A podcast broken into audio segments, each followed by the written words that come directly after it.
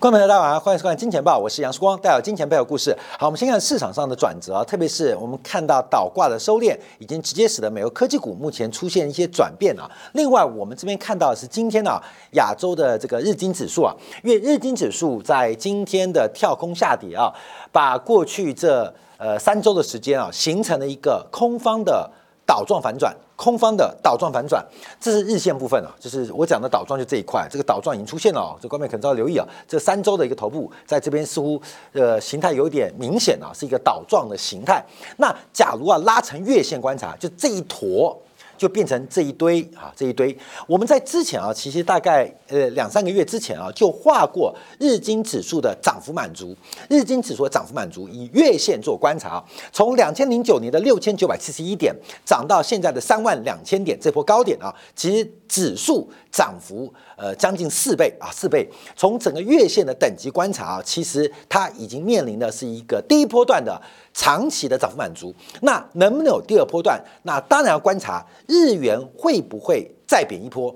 但现在市场的定价是认为美元要走弱，所以日元的紧缩或在明年的一些改变货币政策，假如日元的反弹，我们就可以几乎确认日经的长线的涨幅满足就应该。已经来到这个位置，所以有个条件，就是市场目前的定义啊，是主要是认为美元会走弱啊，美国会降息，所以日本的紧缩会带来日元的反弹，甚至会人士说日元明年会看到一百二十五啊，这个假如这个成真的话，那我们可以确定日经指数这一波涨幅满足就应该确认，再配合日线在右侧的倒状反转。包括了科技股的表现，美国科技股表现都值得大家特别做留意啊。所以，我们第一个从这个角度观察。好，这个最近的市场啊，过去这一个多月啊，其实从美国科技股到很多的像黄金、像比特币，都出现非常非常严重的逼空行为。所以，等下今天感当中，我们就要研究黄金，因为黄金在礼拜一的逼空。礼拜一冰空，这个完完全全逼空结束之后，那会不会启动杀多的过程？这也是大家特别关注啊。所以有没有可能杀多？好，我们先从今天主题开始啊。在今天的时间呢，我们看到路透社的报道，国际三大信评机构呃调降了中国的信评展望啊，信评展望变成负面。好，继我们看到对于美国的信评展望调降之后，目前也调降中国信评，都是一个原因，就是中央政府或联邦政府。未来债务的隐忧非常巨大，未来债务隐忧非常巨大。那目的主要原因啊，是中期的经济成长下滑，加上房地产的这个规模啊持续缩减，认为。中国的中央政府将有非常大的压力，不管是财政刺激压力，还有金融支持压力，包括对地方政府的托底，包括对于国有企业的融资，包括对房地产的托底，都会形成对中国主权债务的压力。所以，我们看到从整个中国公布的赤字率关注啊，已经突破了。百分之三的上限，所以在这边进行了调降展望的动作。那目的讲的有没有可能呢？我们先看到沪深三百指数，这边一个是日线，这边是一个长期的月线。今天大陆股市再度创下波段新低，再度创波段新低。我们特别提到，这是陆股的长期生命线，叫做长期正向发展生命线。当然，我知道很多小粉红喷我，但没有办法。这个就事论事，这个市场也不是我们喊空喊垮的。我们一度也试图来摸底，为什么？因为我们对于中国跌破生命线，其实啊，在视光的情感跟判断当中，我觉得难度非常高。我认为难度非常高，可是现状它就是跌破了。所以我不管我们从日线沪深三百今天再创新低。再创新低，而且从长期的这个呃支撑啊，这个长期的支撑也遭到了贯破。那这个贯破的压力又非常大。这几个支撑，关键要了解啊，因为我们是把底部衡量起来，一个是两千零八年的次贷海啸，一个是九幺幺危机，另外还包括了二零一三年中国还有欧债危机等等啊。这个后面长度就是强刺激，还有包括了像中美的贸易战。包括了这个新冠疫情的影响，这些底部的一个上升轨道已经被灌破啊，被被灌破。所以穆迪这边做降频，我们也不排除，其实这个线大家都看得到。穆迪为什么降频？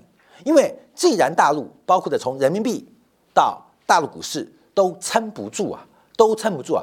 人民币是创底破底之后反弹，这种反弹其实很弱势啊。那入股的破底到底什么时候反弹？不确定。好，我们再看到今天香港股市，这个香港股市啊再创新低。好，我们看到今天啊指数来到一万六千。两百二十八点，相对于今年的高点啊，今年大概三月份的高点啊，是这个一月份的高点，两万两千七百点，这个指数啊又再度啊再度大概打了八折的水准啊。好，我们看到现在香港股市也正在逼近一个长期多头的生命线，长期多头生命线，大家留意啊，一旦跌破，我们再回到第一章观察，这日经指数一旦跌破，一旦跌破，我们提到。中国未来二十年最棒的结果就是日本第二。我们这之前强调过，中国未来最棒的软着陆就是日本第二。日本的软着陆经验将是中国最棒的结局。假如你不要学习日本经验，那中国的硬着陆风险就很难很难得到一个比较和善的结果。因为日本的软着陆透过时间，透过空间。呃，慢慢的化解债务，所以按照跌破上升轨道线的结果，就是一个长期可能将近二十年的空头，将近二十年空头。当然啊，这个跌破生命线会反弹呐，可这个反弹啊，基本上。也没有太大的这个空间可以想象，就像日本股市一样，所以我们再度做观察啊，在从民族情感啊到包括我们经验法则，要跌破这条上升轨道线是非常困难的，但它已经跌破，它已经跌破，所以中国的未来二十年就要去呃复刻版。从一九九五年到二零一五年的日本市场啊，这个长达二十年的空头，那可能会在未来开始启动跟变化。好，这是这个大陆市场间目的啊，开始调降中国的主权平等的展望啊，展望先降展望，那平等后续做观察。好，在中国的一个转弱之下，加上我们看到景气的萎靡啊，这个今天传出来啊，台积电可能第四度要调降资本支出。要再度调降资本支出，台积电调降资本支出，这个影响非常大。因为对于像 SMO 啊，像这个 UV 光科技来讲，他们已经非常非常高度的连接，非常高度连接，不是台积电想降资本支出就降资本支出，因为前端的研发跟制造它的周期非常长，制造周期很长，研发周期更长。台积电一旦调降资本支出，对于未来的上游设备跟原材料的制造跟研发都会带来非常大的一个影响啊！影响好，当然台积电的官方说明啊，等到呃明年一月份的法说会来做说明。那台积电为什么传出第四度调降资本支出？我们要从供给面跟需求面两端做观察。好，第一个我们看到韩国的朝鲜日报所做的标题啊，这个中国针对二十纳米以上成熟制程。展开攻击性的投资，这个大家都知道，中国需要的就是天价，中国会做的就是地板价，中国需要的就是天价啊！只要中国要，有世界工厂要，所以这个价格就水涨船高，疯狂飙升。但只要中国会制造的，这个价格就是地板价或是白菜价。而中国针对成熟制成的，韩国媒体提到的。攻击性投资，攻击性投资可能对于整个半导体产业的供给产生非常大的破坏性影响。好，我们再观察啊，从全球半导体产业协会所发布的最新半导体的设备统计报告，其全球半导体的设备订单跟出货量。都是衰退的，以年增率来讲，更是重衰了百分之十一。可是，在这个重衰百分之十一的背景之下，其实中国的支持很重要。没有中国的设备订单，今年全球的设备半导体设备资本支出可能是崩底哦。可能是崩底哦，所以中国疯狂的投资跟购买设备，使得今年半导体设备市场的滑坡跟修正感觉并不是那么剧烈。那是中国哎，还没讲的攻击性投资，攻击性投资。所以我们在观察这个是面板的经验啊，这个面板我们只是抓过去这不到十年的时间啊。当中国不管是华星光电、京东方全力量产之后，掌握了这个面板的关键技术或组装能力，我们叫做组装能力啊，比较关键技术啊，就会使得全球面板价格的崩溃啊，面板价格崩溃。所以中国需求价格水涨船高，中国制造白菜价。死猪价，C D I 给啊，就是一路杀。所以，我们看到从供给面的逻辑啊，二十纳米上的成熟制程的破坏性投资，那会对半导体的冲击跟价格的影响就会相当大。因为我们知道很多半导体厂啊，他们仰赖对于先进设备投资，来自于过去折旧摊提的现金流，来自于过去折旧完毕的现金流，而这个现金流就是成熟制程。成熟制程一旦被破坏掉啊，成熟制程的报价跟收益被破坏掉，会影响到先进制程的再投资啊。譬如说，我们讲了这个十二代厂的二十八纳米的产线，经过五年的摊提折旧结束，就形成 cash cow 啊，财务当中就是现金牛啊，这个现金 cash cow，那大量现金，而这个大量现金可以支撑新世代投资，那支持新世代投资，那原来新时代。它的摊利结束，可以支持再下一代的新制成投资。可是现在，只要成熟制成一旦出现这个杀价或是供给过剩的时候，就会发生类似面板价格的惨状。其实从台湾的面板产业就很明显，你像后面呢，不管是像华映会破产啊，像最后我们看到像这个群创啊跟奇美的合并啊。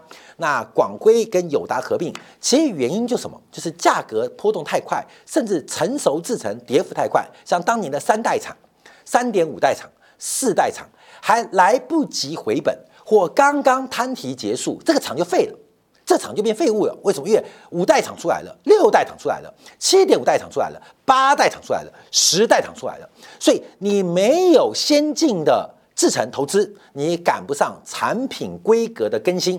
可是你怎么做先进制成投资？一个从资本市场糊弄老百姓，另外就要靠旧制成的折旧摊提，或是折旧摊底结束带来的现金流。所以整个半导体的产能过剩，目前这个隐忧越来越大。好，这是供给面。好，那我们看需求面啊，这有两份报告，一个是半导体行业协会提到十月份啊，晶片销售金额是来到四百六十六亿美金啊。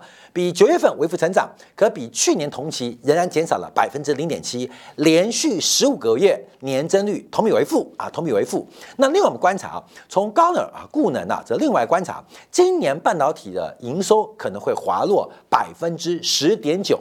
当然，对于二零二四年是比较乐观的，那预估会成长百分之十六点八。可这百分之十六点八的增速，已经比年初的预测调降了将近两个百分点。而且这个增速是因为今年的基期非常低，那明年的增速主要是来自于这个记体啊内存的价格反弹作为主要推力，而明年内存价格能不能真的反弹，那就要看这些老大哥们他目前透过产能压缩形成的库存呃消费消耗，那一旦价格回升，会不会又变成另外一个产能竞争的比赛？所以这个回升更多的是价格的反弹，而不是量能的回升。所以从需求端观察，其实这个危机跟压力很大。所以供给过剩跟需求跟库存的压力到底会发生什么变化？好，我们看一下啊，这个是艾克曼啊，这个潘兴资本啊，这个艾克曼呢，艾克曼。最近啊，他在美国国债的操作这个出神入化，使得大家都非常关注他的最近的操作方法。当然，Ekman 其实本来就是非常强劲的一个私募基金的操盘手，但今年第二季的这个放空美债到。补空翻多，基本上都非常精准抓到美债的转折点啊，抓到美债转折点。那现在他对于美债对美国经济有一更新的看法，为什么会由空翻多？其实从最新的发言可以看出来，他认为美联储必须在明年的 Q one 进行降息，否则美国将会面临硬着陆的风险。否则，美国将面临一个硬着陆风险。什么原因？因为物价的膨胀通货膨胀率、物价上涨率降到百分之三以内，而美联储的官方利率在百分之五以上，这会形成一个非常高的实质利率，对于消费跟投资都会带来非常重要影响。所以 a 克 m a n 啊，这个他领导的潘因资本，他对于最近国债转折，他基本上对美国的前景是非常非常的悲观。所以到底有没有可能硬着陆？什么叫做硬着陆？我们就要跟大家做分享了。这个硬着陆的机会跟经验有多大？好，一般呢，我们是按照美国国家经济研究局，就是所谓的 NBER 来作为美国是否进入衰退的判断依据啊，也是判断美国经济衰退的权威啊。它有四个指标啊，这个四个指标在这边啊，包括了呃实质 GDP 啊，这个季增的这个年率啊，年化年化的季增率呃小于零啊，小于零，而且全年年增率低于零点五 percent。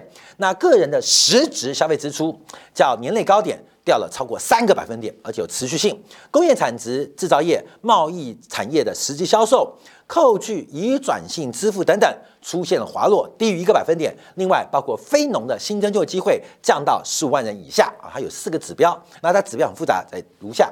好，我们先不管指标，呃，反正定义它会帮我们算。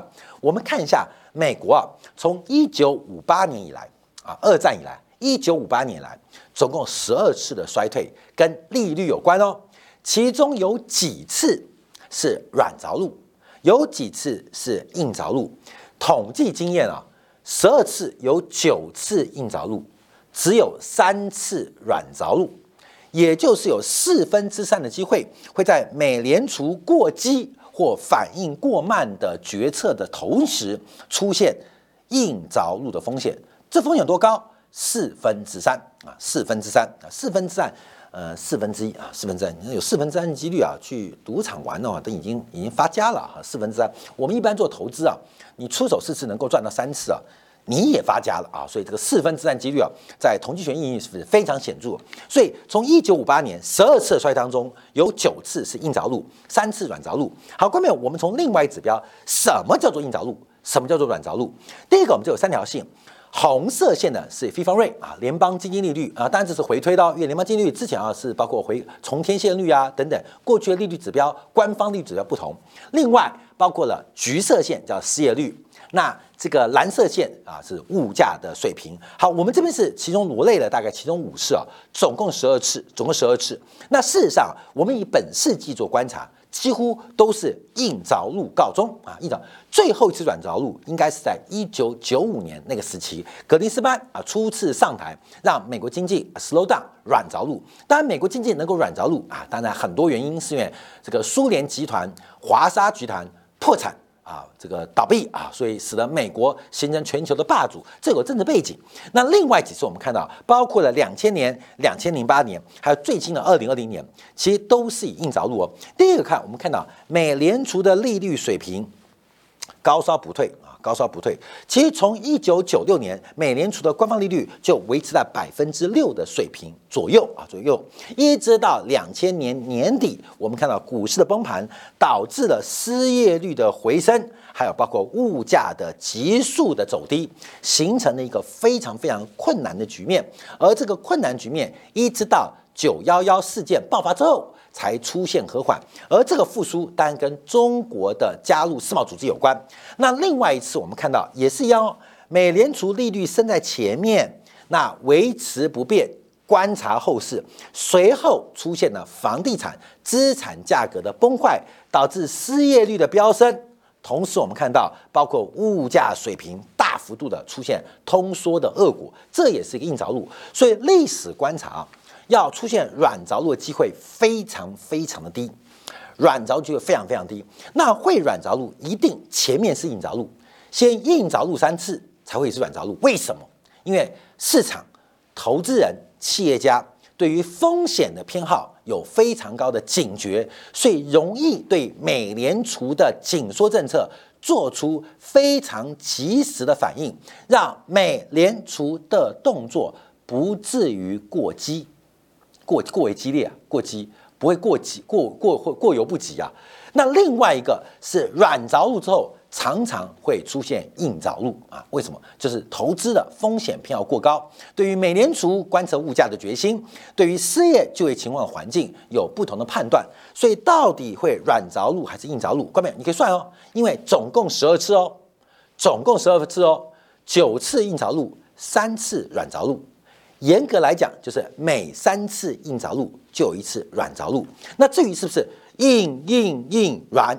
硬硬硬软不一定，有可能是硬硬硬硬软啊，有可能硬硬软啊。但确定是哦，没有一次软着陆是连续两次发生，没有一次。那我讲这是什么？